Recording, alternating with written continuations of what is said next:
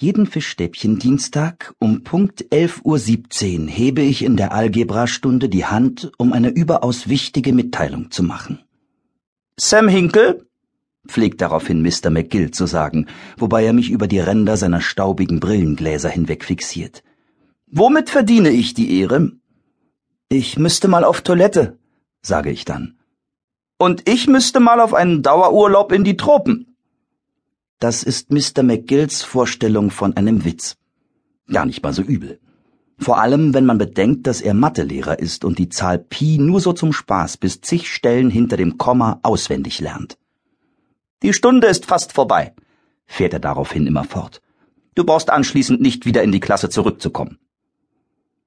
Und das ist meine Vorstellung von einer perfekten Antwort Daran, dass wir exakt dieselbe Unterhaltung schon etliche Male zuvor geführt haben, scheint Mr. McGill sich nie zu erinnern. Ebenso wenig wie meine Klassenkameraden. Manchmal denke ich, es wäre schon nett, erinnerungswerter zu sein. Aber an Dienstagmorgenden ist es besser, vergessen zu werden. Woche für Woche läuft diese Routine ohne Zwischenfälle ab. Bis Mr. McGill eines Montagabends seinen Lieblingstaschenrechner fallen lässt, während er gerade ein Schaumbad nimmt. Laut der Mail, die er seinen Schülern geschickt hat, funktioniert nun das Multiplizieren nicht mehr, weswegen er sich einen Tag frei nimmt, um das Ding zu reparieren. Und wir eine Stellvertretung kriegen. Ihr Name ist Miss Parsippany. Sie hat lockiges blondes Haar, große blaue Augen und leidet an einer üblen Lampenfieberattacke. Bis 10.45 Uhr hat sie acht Stücke Kreide fallen lassen, um 11.09 Uhr bittet sie bei der Installation des Laptop-Projektors um Hilfe und presst, als niemand sich freiwillig meldet, Daumen und Zeigefinger gegen die Innenseiten ihrer Augen, um die Tränen zurückzuhalten. Miss Parsippany tut mir leid. Andererseits fühle ich mich durch ihren fragilen emotionalen Zustand auch ermutigt. An Fischstäbchendienstagen kommt es schließlich auf jede Sekunde an. Und so hebe ich um 11.15 Uhr, zwei Minuten vor dem Zeitplan, meine Hand. Auf mich aufmerksam geworden, krallt sich Miss Parsippany am Rand des Lehrerpults fest, als hätte sie Angst umzufallen. Du hast eine Frage? Ich müsste mal auf Toilette, sage ich. Aber es sind doch nur noch sieben Minuten bis zum Ende der Stunde. Ich greife meinen Rucksack und mache Anstalten aufzustehen. Machen Sie sich keine Gedanken. Ich gehe danach dann einfach direkt zum Mittagessen. Das geht nicht. Ich erstarre in der Bewegung, während Miss Parsippany mich beobachtet, die blauen Augen weit aufgerissen, ihr Mund halb offen. Ich befürchte, dass sie jeden Augenblick in Mr. McGills Papierkorb kotzt.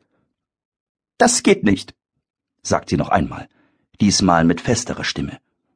Aber das mache ich immer so um diese Zeit. Jeden Dienstag. Irritiert runzelt sie die Stirn. Du musst jeden Dienstag zur selben Zeit auf Toilette? Ich sehe durchaus ein, dass das schräg klingt. Stimmt, das tust du tatsächlich, flüstert eine leise Stimme irgendwo hinter mir. Warum eigentlich? Babys haben eben Babyblasen, verkündet eine andere Stimme hinter mir. Ich kenne diese Stimmen. Die Jungs, denen sie gehören, sind genau die, denen ich beim Mittagessen zuvorzukommen versuche. Bitte, sage ich mit hochrotem Kopf. Ich muss wirklich. Tut mir leid. Wenn du es so lange geschafft hast, wirst du es auch noch ein paar Minuten länger aushalten. Klar. Die einzige Sache, für die sich Miss Parsippany qualifiziert genug fühlt, ist ausgerechnet Nein zu mir zu sagen.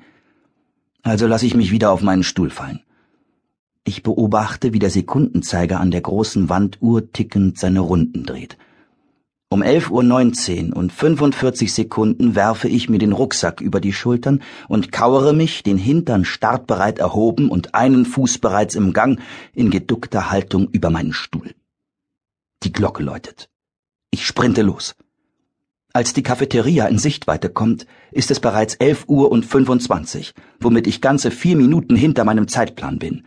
Ich stürme durch die Schwingtüren. Es ist sogar noch schlimmer, als ich befürchtet habe.